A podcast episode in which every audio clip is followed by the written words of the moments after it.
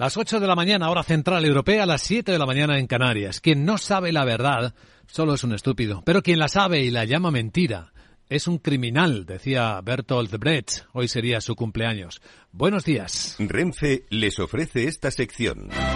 Dicen los futuros que las bolsas de Europa van a abrir dentro de una hora con caídas entre las 5 y las 6 décimas. Ahí es donde está cayendo ahora mismo el futuro del Eurostox, 24 puntos en 4.230.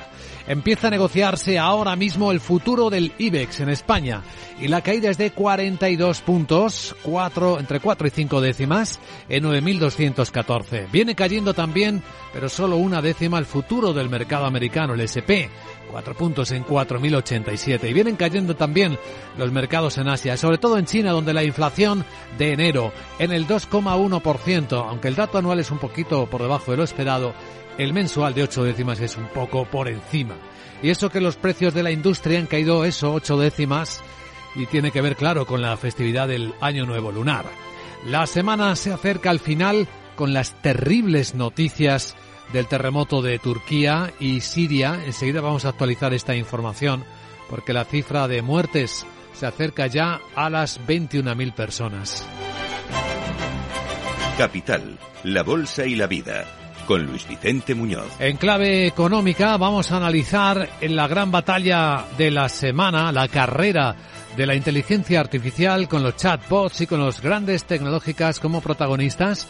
Nos ayudará en este análisis de inteligencia económica enseguida Xavier Trías, socio de Iguay, responsable de tecnología en consultoría y turismo. Y tras él entraremos en la gran tertulia de la economía, hoy con Hermenegildo Altozano, Manuel Romera, Gonzalo Garnica, para ir dando contexto a las noticias que hoy nos despiertan hasta que abra las bolsas, que ahí nos ocuparemos de los mercados y, y del resto, porque viene subiendo la volatilidad de nuevo, eh, esta vez parece que con un poco más de energía.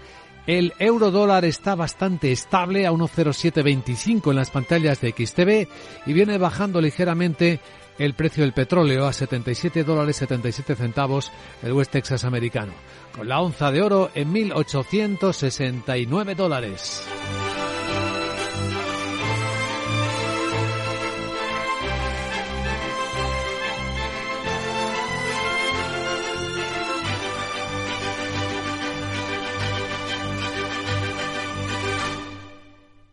Renfe les ha ofrecido esta sección.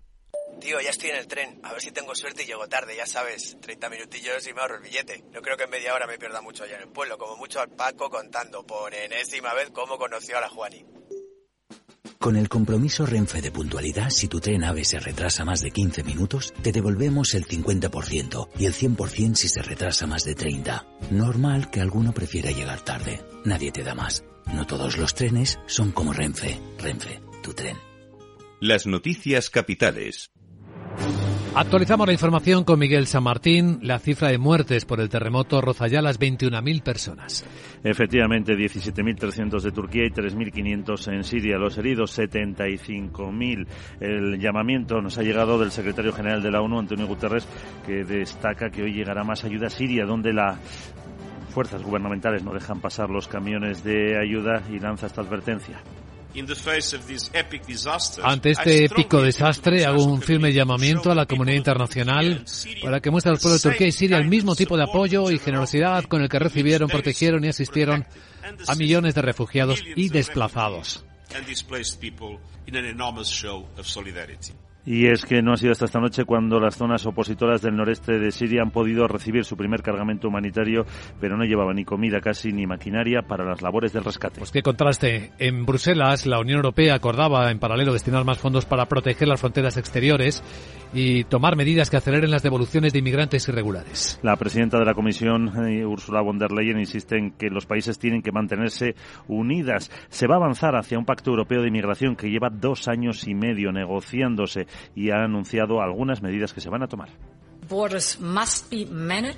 Las fronteras tienen que ser gestionadas. Actuaremos para reforzar la frontera exterior y prevenir la inmigración irregular.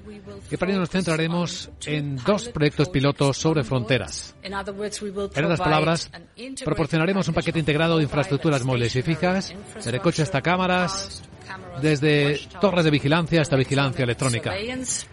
En esta cumbre que ha terminado de madrugada se ha hablado mucho de inmigración porque se han incrementado los flujos que llegan de los Balcanes occidentales y del Mediterráneo central a lo que hay que unir a la situación de algunos países porque toda la Unión ha recibido cuatro millones de refugiados ucranianos. También se ha hablado de poner en marcha un plan para potenciar la industria limpia europea y se ha escuchado al presidente ucraniano Volodymyr Zelensky pedir de nuevo aviones para luchar contra Rusia.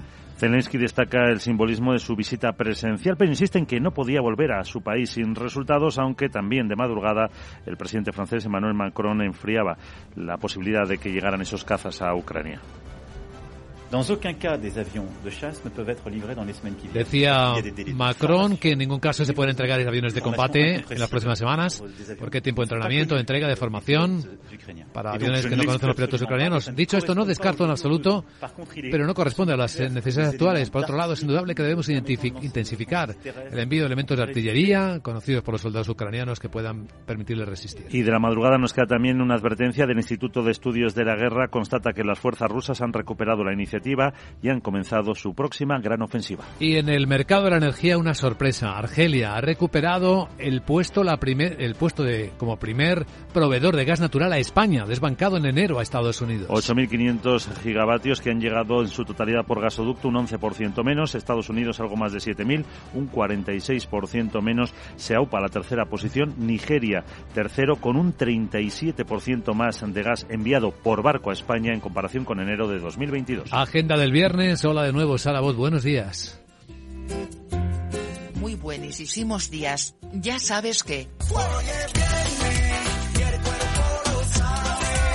Voy con mi agenda de Tuda y que comienza atención atención en el Reino Unido donde el PIB del cuarto trimestre que queda plano hasta el menos 0,5% anual, peor de lo esperado, la producción industrial sube tres décimas y supera previsiones. La semana se despide en España con la publicación de las cifras de sociedades mercantiles y la estadística de transporte. En Italia se divulga la producción industrial de diciembre y en Portugal el IPC de enero, desde Estados Unidos, llegarán datos de confianza del consumidor de la Universidad de Michigan de febrero. Bueno Luis Vicente mira que sois pesados los humanos. A ver. Te empeñas en ponerme triste para el fin de. Bueno. Y ahora resulta que vais a hablar de la competencia, Sí. de los chasesos que no hacen ni la mitad que yo. Eh. Hasta el de los 40 ladrones va a sacar uno. Alibaba. El Alibaba ese. Sí, sí. Ah, Ains, menos mal que tengo paciencia y que...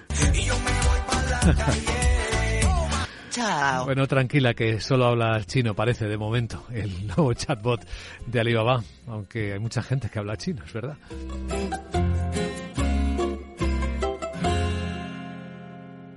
MSX International, empresa de automoción y movilidad, les ofrece la información del tráfico. Un vistazo al tráfico en conexión con la DGT. Jaime Orejón, buenos días.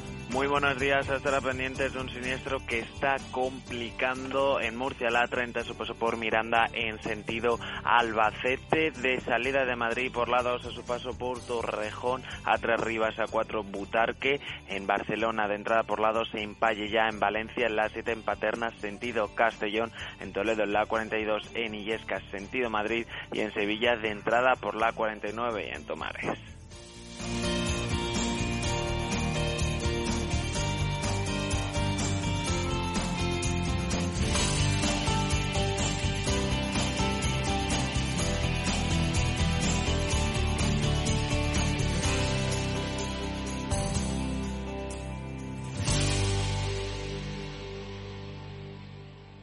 MSX International, empresa líder del sector de la automoción, les ha ofrecido la información del tráfico y les desea cautela con sus vehículos. Capital Radio. Escucha lo que viene.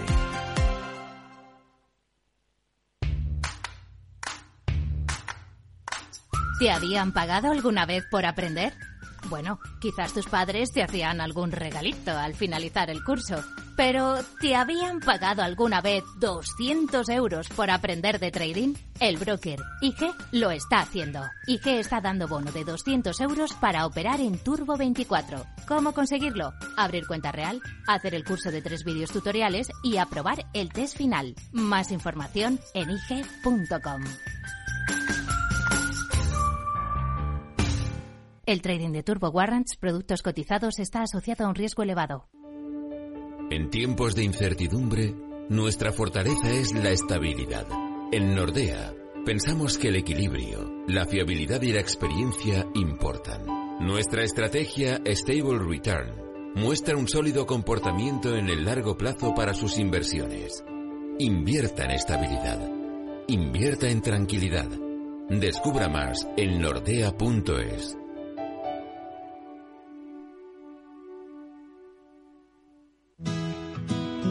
Claro lo que quieres. En Cuchabank te lo ponemos fácil. Hipotecas Cuchabank, donde terminan las comparaciones. Más info en cuchabank.es.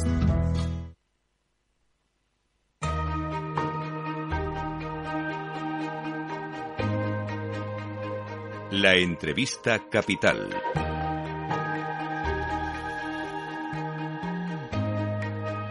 Luis Vicente Muñoz. Si algo pasará a la historia esta semana en clave económica y empresarial es la semana en la que se ha desatado la gran batalla de los chatbots con inteligencia artificial. No solo el chatbot GPT que desarrolló OpenAI una vez que Microsoft anunció que incorporaba su tecnología a su buscador Bing, a su navegador Edge. Eso desató la respuesta inmediata de Google Alphabet que había desarrollado años atrás a partir de su vía de negocio de su empresa Lambda, una programación neurolingüística de una inteligencia artificial que conversaba con las personas de forma natural, porque es de lo que se trata, de ver si la inteligencia artificial se relaciona con las personas de forma natural y responde con eso, con inteligencia y con precisión. De ahí que uno de los sucesos de la semana, y estoy actualizando, fuera que en el ensayo apresurado que mostró Alphabet Google a los expertos, pues una de las respuestas de su chatbot no fue precisa cuando le hicieron una pregunta sobre astronomía.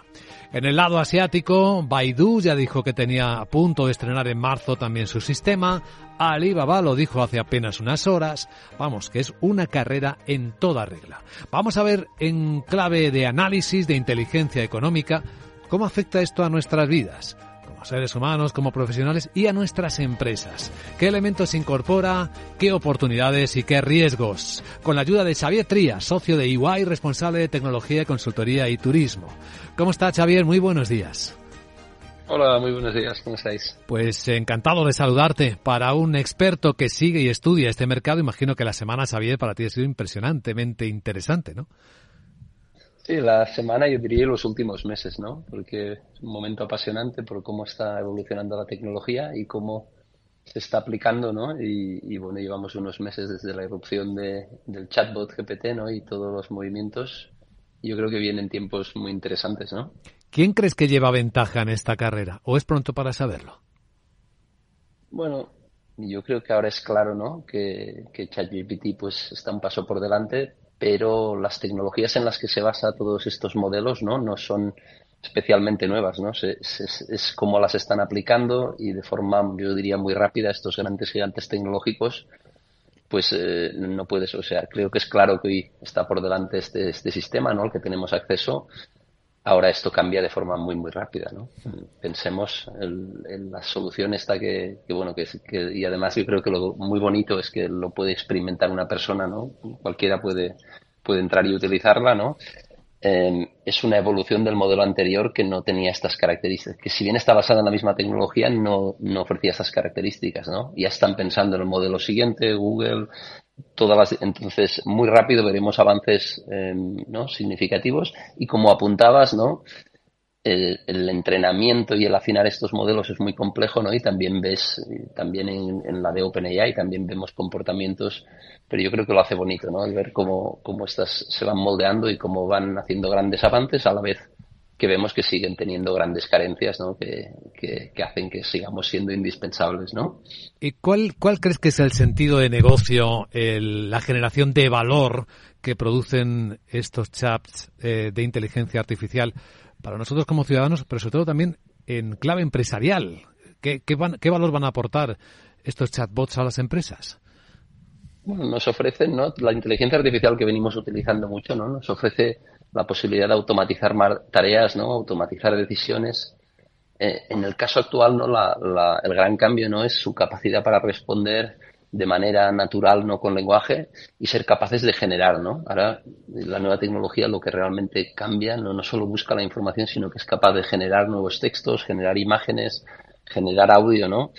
Y, y evidentemente no hay que guiarla y hay que utilizarla con sentido, pero ofrece muchas capacidades o herramientas para automatizar tareas que hasta entonces no, no podían hacer las máquinas, ¿no? Con lo cual sigue habiendo el componente humano muy importante tanto en el entrenamiento como en la utilización, pero son herramientas muy poderosas para automatizar pues tareas, yo diría, del día a día, y esto lo vemos en, en, este tipo de herramientas, ¿no? pero también procesos empresariales complejos, con lo cual yo creo que aportan una gran oportunidad de aumentar muchísimo la productividad. Al tiempo que se va a llevar por delante muchos puestos de trabajo, muchos perfiles profesionales.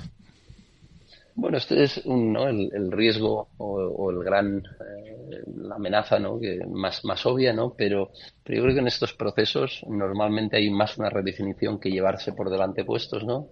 Evidentemente hay que adaptarse a estos tiempos y generar ciertas tensiones, pero yo creo que a futuro lo que genera es más productividad, más puestos de trabajo de más calidad y, y, y avanzar ¿no? en, en, aumentar el tamaño de la economía, que al final pues es bueno para, para, para la humanidad. ¿no? Sí, no olvidemos que hay hasta una corriente de pensamiento ya que dice que los robots han venido para desrobotizar a los humanos, para liberarlos y poder dedicarse a, a tareas superiores.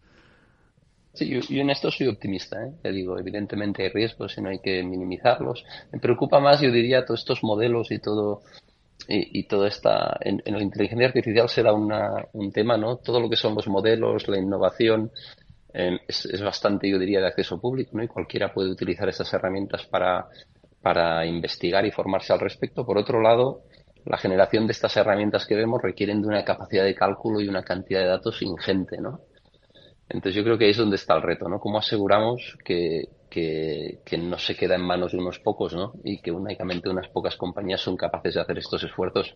Porque lo que es la lógica que hay detrás no es tan compleja, ¿no? ChatGPT es al final un modelo que se puede entender de forma relativamente sencilla, ¿no?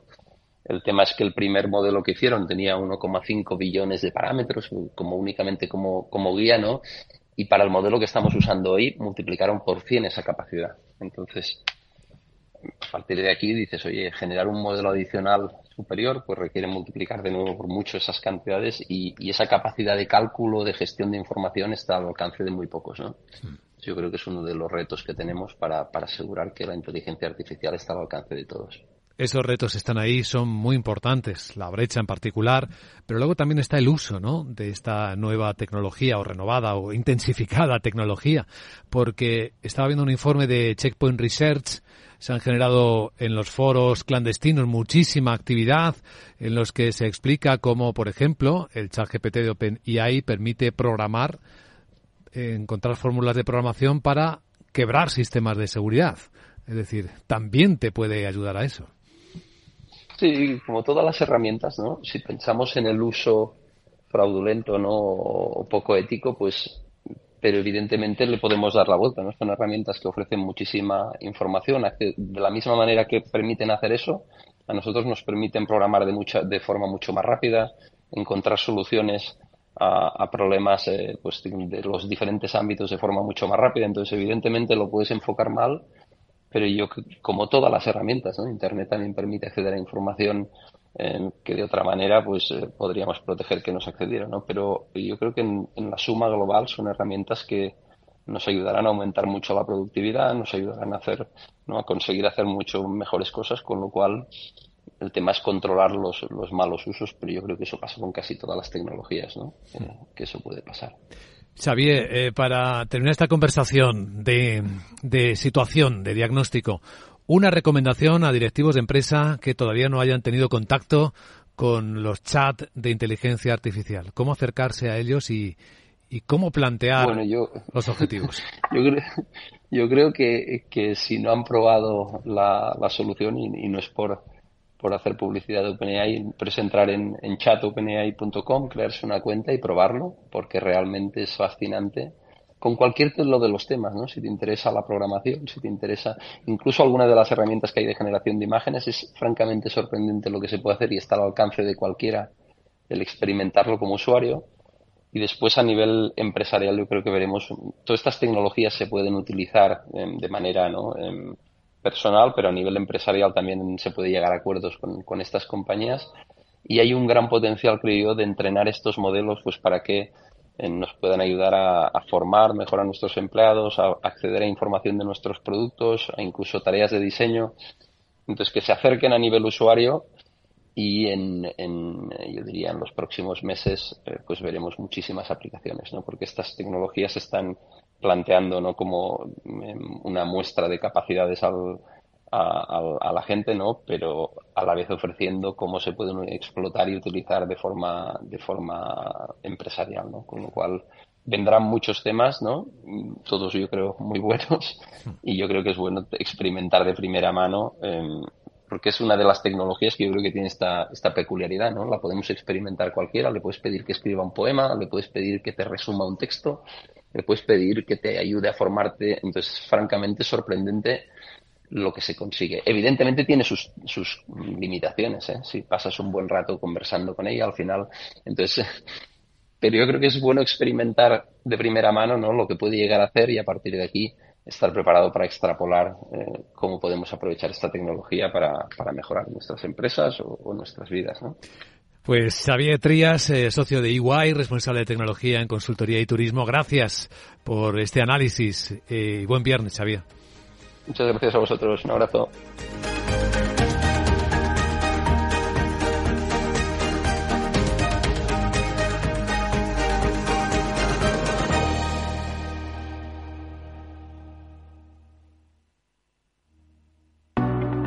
¿Busca un broker de confianza? Con CMC Markets obtendrá acceso a más de 12.000 mercados a nivel mundial, estando siempre respaldado por nuestro equipo local. Opere en CFDs sobre el DAX, Dow Jones, IBEX, oro o acciones con un broker regulado supervisado por la CNMV. Opere con el mejor. Pruébelo sin compromiso con una cuenta demo. Entre en cmcmarkets.es o llame al 911 140 700. CMC Markets, más de 30 años al servicio de los inversores.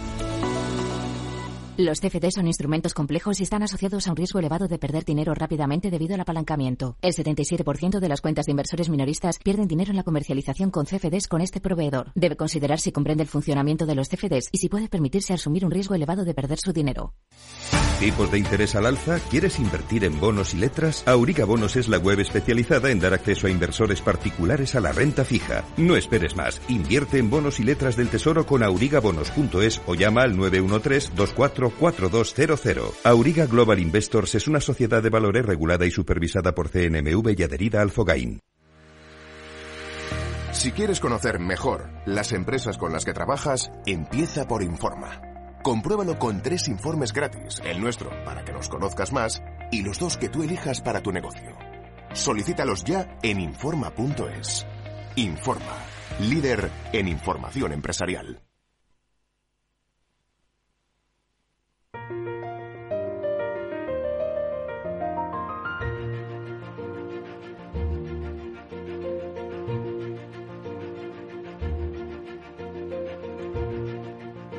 En Capital Radio comienza la gran tertulia de la economía con Luis Vicente Muñoz.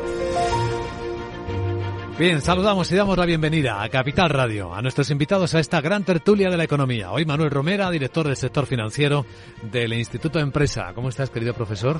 Buenos días, Luis Buenos días. encantado de verte. Te veo un poco celoso de la inteligencia artificial. ¿eh? No, lo que no, estaba pensando en, que la inteligencia artificial va a más y la inteligencia natural al a menos, Estamos buscando ya un equilibrio, ¿no? Entre la computación y la capacidad de sentido común, ¿no? Que tenemos los seres humanos. Nos roba terreno, no te falta razón. Gonzalo Garnica es consultor empresarial y editor. ¿Qué tal, Gonzalo? ¿Qué tal, Luis Vicente? Buenos días. Esto va rápido, ¿eh? Sí, sí, va muy rápido y efectivamente para muchos textos que son simplones y reiterativos en todos los órdenes de la vida, ahora mismo la inteligencia artificial hace en 10 segundos lo que una, una persona tarda igual media hora, con lo cual, o sea, yo creo que todavía la inteligencia artificial no es capaz de redactar eh, una eh, poesía con metáforas. Eh, es capaz de redactar programación. Hay quien dice que puede redactar hasta leyes, así que algún político estará tentado, en vez de encargárselo a algún, algún ministro o ministra torpe, pues que le, que le redacte la ley, el, el, proyecto de ley. Eso seguro que lo hace mejor que ciertos ministros, desde luego. Ha, habido una inteligencia artificial nueva que la han llamado Irene, con eso te digo todo. Bueno, eso ya dice mucho. ¿Y qué hace? Lo que, no, no, una broma. al ah, final, la, la ministra me parece a mí que, te va a tener sus días contados. No te creas, ¿eh? Mm. Aunque ese es un tema que no es de los nuestros, pero fíjate el nivel de resistencia. Sí, sí, es verdad. Que hay en estos tiempos. Eso sí que es, falta de inteligencia natural, ¿no? equivocarte y seguir equivocándote, aunque te hayas equivocado, ¿no? Eso es lo que la inteligencia artificial no va a hacer. Lo que no sé si la empatía llegaremos en algún momento, ¿no? Que llevamos hablando mucho de la inteligencia artificial muchos años, es verdad que estamos avanzando ahora porque el procesamiento debe ser ahora brutal, pero, pero esa empatía que tenemos los seres humanos, esa manera de, sentir sensibilidad, es yo creo lo que está en juego, ¿no? Es decir, cómo puede llegar la inteligencia artificial a tener de alguna manera un poco de moral, ¿no? y no simplemente una computación brutal. Pues hasta el punto en el que no sea medible nuestra, nuestro comportamiento como seres humanos, si es capaz de de planificar nuestra respuesta ante determinados estímulos también podría meterse en nuestra vida empáticamente. Sí, sí.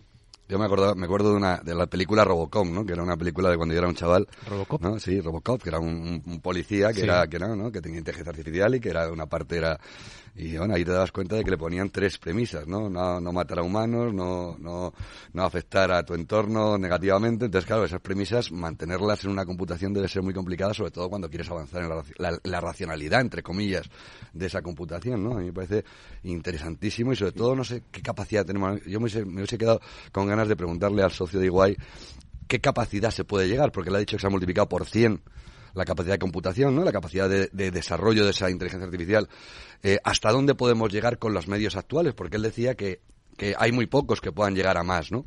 Y entonces, los pocos que pueden llegar a más, ¿hasta dónde pueden llegar, no? Hasta multiplicar otra vez por 100, hasta multiplicar otra vez por 1000, por, por, por 100 millones. Es decir, ¿hasta dónde vamos a llegar en esa capacidad, digo, de lo que es toda la estructura de, de, pensamiento, entre comillas, de algoritmo, ¿no? Dentro de la, de la inteligencia artificial, ¿hasta dónde se puede llegar? La respuesta es hasta donde queramos. Sí, me imagino. Mm. Sí, esto eh, son las leyes de la robótica que enunció Isaac Asimov en un plano totalmente de ciencia ficción en los años 60, ¿no? Y que eso vino al caso de, en la película 2001, Una odisea del espacio, que creo que es del año 68, 67, un poco antes de la llegada a la Luna, eh, sale un, ordenador, un ordenador que se iba a llamar IBM, eh, y que IBM prohibió que se llamara IBM porque se enteró que el ordenador era malo y asesinaba a la tripulación y entonces eh, eh, Kubrick decidió sustituir IBM por las letras anteriores a IBM en el alfabeto, por eso se llama HAL, H-A-L. HAL 9000 HAL 9000, porque H-A-L es, es, lo anterior a IBM. ¿eh? Y, y, efectivamente ya en los años 60 estaba el germen de los problemas que ahora mismo pues nos podemos encontrar. Antes hablábamos a, micrófono cerrado. Eh, eh, por ejemplo, las notas de prensa de la inmensa mayoría de las instituciones son muy simplonas y dicen todas más o menos las mismas generalidades. Entonces eso lo redacta la inteligencia artificial muy bien porque dice, este producto viene a llenar un hueco en el mercado y supone un gran compromiso con nuestros clientes, papá, papá, papá, todo ese rollo, ¿eh? la inteligencia artificial lo borda. Sí, ¿eh? porque sus márgenes de error cuando se trata de cálculo matemático son inferiores a los de un ser humano. Pero esa parte Pero son inferiores de verdad, o sea, ¿por qué entonces yo te pregunto? Y los matemáticos, tú, estás ¿eh? muy metido en el ajo, ¿no? o sea, tú has dicho esta mañana que en Google, Luis Vicente, se han equivocado. Es decir, ha habido una, una presentación en la que sí. presentaban inteligencia artificial y de alguna manera no ha contestado de manera sobre un hecho, no relató correctamente un hecho. Bueno, entonces al final, mal. al final, claro, en algo muy importante dejar que la inteligencia artificial pueda llegar a equivocarse, claro, no sé hasta qué punto es mejor que, un ser humano eh, tenga la excusa de ser de poderse equivocar que que una máquina lo pueda hacer, ¿no? No es por escaquearme, pero déjame saludar a Hermenegildo Altozano, abogado, que se incorpora a nuestra tertulia. Hola, Hermenegildo. ¿Qué tal, Luis? buenos días. También nos quedáis sin trabajo los abogados, ¿eh? Mira, eh, es que es, es curioso porque he leído, terminé anteayer una novela de, ciencia ficción que se llama Sueñan los androides con ovejas mecánicas de Philip Dick, que es un clásico, ¿no? un clásico que además es el, lo que sirve de inspiración a la película Blade Runner, que además tiene que ver, pues eso, habla de los Andis, que luego en la película son los replicantes, y tiene que ver con la inteligencia artificial. Entonces, ayer estuve pues comentando con un, con un abogado inglés que tiene una de estas aplicaciones de inteligencia artificial y hablaba de cómo pues metías tres elementos y te sacaba una, una novela. Yo creo que, que lo de la inteligencia, la inteligencia artificial es una herramienta excelente. Es decir, yo creo que no va a sustituir ni muchísimo menos la necesidad de que haya cabezas pensantes detrás, entre otras cosas, porque tú le tienes que dar todos los elementos. Dice, oiga, es que eh, si yo quiero que la máquina de inteligencia artificial me escriba una novela con un asesinato donde haya un platillo volante del que baja un marciano y resulta que se encuentra una vieja que vende boletos de la once, o, soy yo el que le da todos esos elementos o es imposible que la máquina de inteligencia artificial lo haga. Y luego lo, de los fallos de la inteligencia artificial, pues es, es, obvio que tiene que tener fallos la inteligencia artificial como la tiene la inteligencia humana. Lo que hace la inteligencia artificial es decir, no es autónoma, lo que hace es, pues son los algoritmos, eh, tomar en cuenta un montón de elementos, combinaciones de todos los elementos posibles. Pero este mismo abogado me decía, oye, pedí que hiciera un contrato de compraventa y redactó un contrato de compraventa simplón, pero ahí estaba. Entonces, bueno, pues luego tienes que irle metiendo los, los, distintos elementos. Yo creo que, que, a mí me parece que es una que es una maravilla. Me parece una herramienta excelente. ¿no? Luego tenemos en la historia los maquinoclastas, ¿no? aquellos que se dedicaban a romper en la revolución industrial las máquinas porque pensaban que iban a dejar sin trabajo a la gente. Yo creo que lo que tenemos que hacer es pues ir a una sociedad... Y con los ordenadores pasó. Yo trabajaba en IBM eh, en, los años 80 y, y era director de información en IBM España y el gran problema que teníamos en aquel momento era que los sindicatos, UGT y comisiones obreras, metían en todas sus plataformas reivindicativas, además de subir salarios y rebajar jornada, compromiso de no informatización de la empresa durante el tiempo de vigencia del convenio. Eran luditas del siglo XX. Eh, pero era generalizado, era tan generalizado como lo otro. No, me sorprende. que dice, bueno, es que eh, en uno de los 5.000 convenios, no, no, no, no, o sea, habían dado la instrucción de que en todos los convenios se hablara de subidas salariales, de reducciones de jornada y de no informatizar la, la, empresa. Y entonces, eh, una de las razones por las que yo fui contratado para llevar la información de IBM una fue el, lanzamiento del PC en España, evidentemente, se lanzó a nivel mundial, el personal computer, y otra fue el, intentar eh, luchar contra, contra eso que consideraba que una, claro, en aquel momento IBM tenía el 72% de los ordenadores del mundo. Ahora IBM es un pigmeo al lado de las grandes de como Microsoft o Apple. ¿no? Bueno, en vuestro homenaje, Gonzalo, eh, Manolo, eh, vamos a escuchar a Hal en ese momento épico de la película 2001, Una Odisea del Espacio, que nos queda muy atrás. Esto nos hace mayores seguramente, pero que a la gente joven le puede llamar la atención ahora cuando estamos hablando de OpenAI, de la inteligencia artificial. ¿Lees lo que te ordeno, Hal? Desde luego, Dave. Le estoy leyendo. Pues abre la puerta de la cámara. Lo siento, Dave. Eso no me es posible. ¿Qué te lo impide? Usted sabe tan bien como yo qué es lo que me lo impide. ¿De qué estás hablando, Hal? Quiero demasiado a esta máquina para permitir que usted la ponga en peligro. No acabo de entender a qué te refieres. Sé que usted y Frank estaban planeando desconectarme. Y eso es algo que yo no puedo permitir que suceda.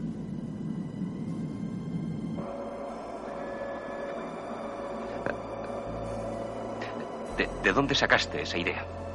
Dave, aunque ustedes tomaron grandes precauciones en la cápsula para impedir que les oyera, pude ver el movimiento de sus labios.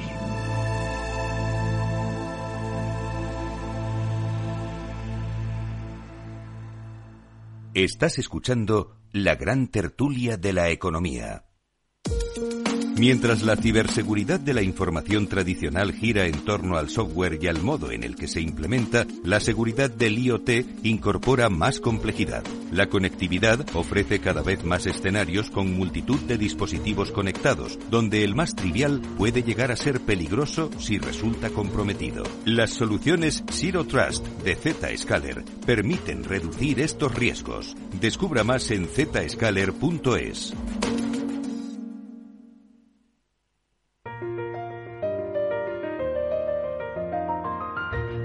Seguimos en la gran tertulia de la economía en Capital Radio. Os adelanto que las bolsas de Europa vienen este viernes con recortes en torno al medio punto porcentual, que es lo que viene bajando el futuro del Eurostox en 4.233 y el del IBEX casi baja 42 puntos, está en 9.214. El futuro americano viene más plano, el SP en 4.089. Muchos resultados empresariales que cotizar. Entonces son datos que adelanto en las pantallas de XTV. ¿Te interesa la bolsa? Pues entonces tienes que saber esto. XTB te regala una acción por abrir una cuenta. Has oído bien, te la regala. Además, no te puedes perder la mejor tarifa para comprar y vender acciones 7F de todo el mundo sin comisiones. ¿Qué significa sin comisiones? Pues que mientras tu inversión mensual no exceda los 6.000 euros, invertir en acciones 7F en XTB no conlleva comisión alguna. Entra ahora en xtb.com y comprueba lo que te cuento. Un broker, muchas posibilidades. xtb.com. A partir de 100.000 euros al mes, la comisión es del 0,2%, mínimo 10 euros. Invertir implica riesgo pues seguimos en la gran tertulia de la economía, Gonzalo Garnica, Manuel Romera y Hermenegildo Altozano. Bueno, del menú de noticias, de las historias que tenemos por delante, ¿alguna en particular os preocupa o os inquieta este viernes? Queridos contertulios, Hermenegildo. Yo la, verdad es que la, parece que, todo, que lo extraordinario se ha normalizado, es decir, ya nos hemos olvidado de la guerra de Ucrania, por lo menos mediáticamente, no eh, tiene el mismo tratamiento. Eh, ya la inflación, parece que cualquier noticia en la que baje una décima respecto de la mala previsión es una buena noticia, aunque estemos en niveles de inflación que no serían soportables hace un año. Eh, tenemos los tipos de interés que parece que el mercado lo ya descuenta que, es decir no no es que descuente sino que ya tiene consenso en el sentido de que parece que las subidas de los tipos de interés han terminado y la y se ha, estabilizado con lo cual yo creo que la, la noticia es que no hay mm, ninguna noticia que altere el curso normal de las cosas. ¿Quieres decir que nos hemos vuelto algo insensibles? A las noticias importantes. Yo creo que es que al final el, problema que tienes con la información es que un escándalo tapa otro escándalo y una noticia tapa otra noticia. Es decir, la, memoria es muy corta. Si pensamos en cuál era el issue, como dicen los, los anglosajones, ¿no? hace dos meses, pues ahora mismo ninguno de nosotros seríamos capaces de decir dónde está el issue y seguramente eh, la ley del sí solo es sí, que parece que ahora es lo que está en el debate, ya empieza a languidecer y dentro de tres semanas la gente no se acordará de la ley del sí es, eh, o del sí es solo sí o como se quiera que se llame esa ley. Y así pasa con todo. Es decir, desafortunadamente la motorización informativa lleva a que las noticias, por muy graves y por muy intensos que sean los efectos, pues se descuentan inmediatamente. Bueno, pero hay cosas que siguen ahí en la preocupación ciudadana. Los precios, por qué los bancos no suben los depósitos. En cualquier caso, yo creo que sí ha habido una novedad importante en cómo se ha comportado el mercado de trabajo en enero en el que ya se está empezando a reflejar la realidad y no la propaganda barata que vendía el gobierno, ¿no? Eh, o sea, ha habido un, incremento importante del paro y ha habido todavía un incremento mayor de los que de pérdida de afiliados en la seguridad social. ¿Y la subida de salarios? La subida de salarios en el sector privado, una buena parte, pues ya estaba eh, acordada por convenios plurianuales. Eh, otra parte va por según el estado de la empresa. Si una empresa va muy bien, pues sube más salarios. Pero desde luego es una mala noticia, paradójicamente, tanto la indiciación de las pensiones con inflación pasada, eh, que ha subido un ocho y medio, como eh, otra subida idéntica del salario mínimo interprofesional eh, que bueno pues que ha crecido ya un 60% en los últimos cinco años y que está llevando a, la ruina pues a un sector a muchos sectores de empresas sobre todo los que están muy pegados a, la vida de las personas de las pymes que son las que tienen menos capacidad de, pagar mejores salarios ¿no? entonces quizá para mí lo más sintomático de lo que ha sucedido últimamente es el giro que está operando que ya estaba anunciado eh, en el mercado de trabajo y que se dijo, y es verdad, que se van a pagar la subida de cotizaciones sociales, se van a pagar las subidas del salario mínimo, se van a pagar todas las leyes restrictivas a la libertad de contratación, todo eso se va a pagar en términos de empleo. Y como no tenemos el 3% de paro que tiene Alemania, sino que estábamos en el 13%, pues ahora, a pesar del maquillaje este de los fijos discontinuos, pues podemos eh, irnos al 17 o al 18% de paro. Dicho esto, lo que decía Hermenegildo, igual esto es noticia dos días, y luego ya pasa y viene otra cosa. Pero desde luego es un drama para España, claro. Manuel. La verdad es que estamos viviendo un momento enormemente interesante, ¿no? Porque es un momento un poco de frío-calor, ¿no? Frío-calor extremo. Ves a Biden diciendo que la tasa de paro en Estados Unidos es un 3,4%, y evidentemente que sigue habiendo inflación y ves a un Powell que en un momento dado dice que parece que se ha pasado el tema y que los tipos de interés han llegado eh, y hay una desinflación que decía el otro día y de repente la semana siguiente dice uy que es que, no que no que, la generación de empleo ha sido brutal es decir nos estamos encontrando con por una parte pleno empleo nos peleamos por los trabajadores, sobre todo en Estados Unidos, que es una gran, un gran motor de a nivel mundial, y por otra parte, evidentemente, esos efectos de segunda ronda de más inflación todavía, con lo cual más madera, implica mayor subida de tipo de interés. Entonces, yo creo que este beneplácito y, maravilla de bolsa que tenemos, que lleva un mes y medio absolutamente meteórico, pensando un poco en el rebote del año pasado y del, y del dolor del año pasado, en algún momento esto tiene pinta de que, de que cuando de verdad esa recesión tenga que venir, porque claro, tendrá que venir porque si la inflación es controlable, después de, las, de los crecimientos vienen las bajadas, ¿no? Con esa, esa recesión, esa subida de tipos de interés y en un momento dado que se genere desconfianza en vez de confianza porque los mercados bajen, pues me imagino que va a ser un año especialmente volátil, porque todo el mundo está hablando ya de que, pues eso, de, que... De que lo peor ha pasado. De que lo peor ha pasado. ¿Cómo va a haber pasado? Si la inflación sigue estando ahí, si es evidente que, que, ya no podemos crear más empleo en algunas zonas del mundo porque Alemania, China, Japón y Estados Unidos están en pleno empleo, por mucho que tengamos todavía la inteligencia artificial a nuestra disposición para sustituir a trabajadores, pero la realidad es que la economía está mm, con un gran recalentamiento de inflación, con unos subtipos de interés que nos parecía que habían subido mucho y que la realidad es que ves a Luis de Guindos ayer diciendo de nuevo, estoy cagado, no, la inflación no remite y voy a tener que subir los tipos de interés más. Y Lagar exactamente lo mismo, aunque no lo queremos escuchar. En Powell escuchamos la desinflación, pero no escuchamos que tienen que subir los tipos de interés más. Entonces, claro, hay una especie como ahí de mare ¿no? Eh, los propios bancos de inversión ya pensaban que a final de este año iban a bajar los tipos de interés. Ya escuchan a Powell de nuevo y dicen, uy, no, no, ya no es este año, es el que viene. Y ya en vez de dos bajadas es una. Entonces, lo que quiero decir es que está como todo como muy volátil, como qué contento estoy de haberme montado en el en el carro ¿no? de, de, la subida de la, de la, bolsa, pero en el fondo, oye, es que a, mejor es muy complicado ir, digo, como mínimo en empleo, pero sí que podemos ir a peor en poder adquisitivo y en gente que políticamente está intentando solucionar un tema que políticamente no es fácil de resolver y que hay que resolverlo con productividad. Es decir, ves al presidente de Facebook que en vez de hablar de su inteligencia artificial, habla de que hay que hacer productividad y eficiencia y efectividad con mucha más vehemencia, lo dice en su discurso, no sé, fue antes de ayer, mucho más, muchas más veces que el hecho de, la inteligencia artificial eh, a, cuesta, ¿no? Entonces, ya estamos viendo un momento de fríos calores muy, muy, muy fuertes. Sí, lo refleja muy bien el Wall Street Journal esta mañana, hace un análisis del mercado laboral en Estados Unidos. Y lo hace bajo una pregunta, ¿despidos masivos o boom de contratación? Entonces, ¿con qué nos quedamos? Y dice que en el informe que los restaurantes, los hoteles, los hospitales están aumentando el personal que contratan y están compensando con creces las pérdidas y los despidos que se están produciendo en el sector de la tecnología. Es decir, las dos cosas están pasando al mismo tiempo. Sí, bueno, vamos a ver, el, que afortunadamente para ellos el mercado de trabajo en Estados Unidos se rige por leyes muy distintas, ¿no? Muy flexibles.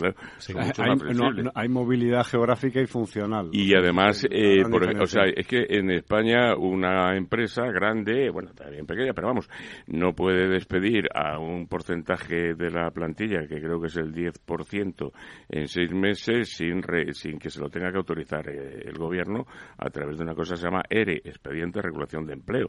Entonces, una empresa norteamericana que tiene, no sé, 10.000 mm, empleados, dice, me sobran 1.500 personas y las pongo en la calle. Igual tres meses después la vuelve a contratar, pero de entrada les echa. Aquí no se puede hacer eso. Vamos, se puede hacer, pero tienes que hacer un expediente de regulación de empleo, tienes que sentarte a hablar con los sindicatos. Como los sindicatos no te aprueben el ERE, el gobierno tampoco te lo va a dejar hacer.